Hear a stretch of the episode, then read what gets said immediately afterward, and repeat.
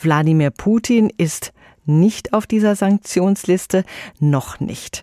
Ich habe mit Reinhard Bütikofer gesprochen. Er sitzt ja für die Grünen im Europäischen Parlament und insbesondere in dessen Ausschuss für Auswärtige Angelegenheiten.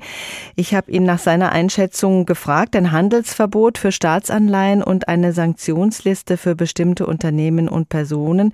Sind Sie auch der Meinung, dass das Sanktionspaket den Russen wirklich schon sehr weh tut, wie Borrell das sagt?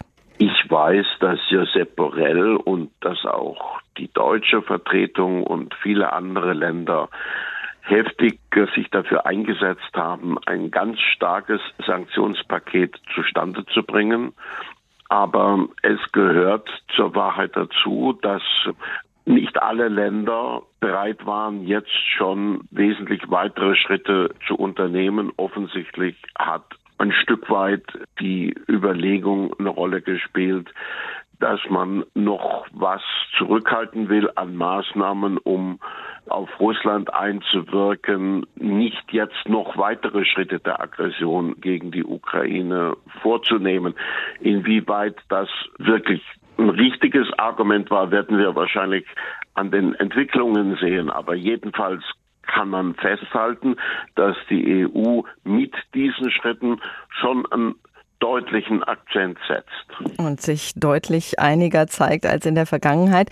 Der Westen will ja unbedingt den Eindruck vermitteln, dass man aus einer Position der Stärke heraus operiert.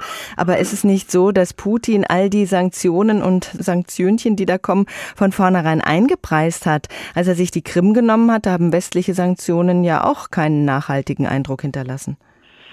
Ich glaube, wir sind in einer ganz anderen Situation als damals 2014. Damals waren wir von der ruchlosen Bereitschaft Putins, sich über geltendes Recht hinwegzusetzen, doch in großem Umfang überrascht. Die Blauäugigkeit gegenüber seiner revisionistischen Politik war sehr groß. Das ist heute nicht mehr der Fall. Heute haben wir uns deswegen auch besser einigen können, einen wirksamen Widerstand dagegen zu organisieren, Solidarität mit der Ukraine zu organisieren. Es gibt natürlich einen Punkt, an dem Sie recht haben. Für einen imperial denkenden Zaren im Kreml ist vielleicht das, was an Wirtschaftssanktionen dann zu bezahlen ist, zu vernachlässigen gegenüber der eigenen Größe, die sich in Eroberungen abrechnen lassen soll.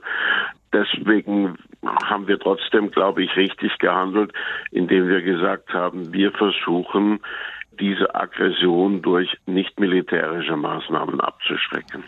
Wir haben unseren Wirtschaftsminister Habeck schon gehört. Im Energiesektor hat man es in den letzten Jahren versäumt, alternative Versorgungsquellen zum russischen Erdgas aufzubauen. Wie erpressbar, wie abhängig ist Europa in diesem Punkt? Europa ist nicht so weit vom russischen Gas abhängig, dass wir jegliche Zumutung hinnehmen müssten. Aber kostenlos kommen wir aus dieser Verknüpfung nicht raus. Lange ist uns gepredigt worden, ich muss sagen, insbesondere von Sozialdemokraten ist uns gepredigt worden, das ist doch gar nicht schlimm, wenn es diese Abhängigkeit gibt, weil sie ist ja gegenseitig. Putin braucht ja unser Geld, er braucht unsere Euros, also wird da schon nichts passieren. Lange ist argumentiert worden, schaut doch zurück in die Geschichte. Die Sowjets waren doch immer verlässlich bei der Gasversorgung, was übrigens auch stimmt. Nur waren die Sowjets verlässlicher als die Russen heute sind. Und zwar deswegen, weil die Sowjetunion ein Status quo Land war und Russland heute eine revisionistische Macht ist, die die Verhältnisse in Europa auf den Kopf stellen will. Und ich glaube, das ist unterschätzt worden. Und trotzdem können wir heute nicht kostenlos, aber wir können heute noch, ohne uns von Russland abhängig zu machen, unsere Energieversorgung sicherstellen.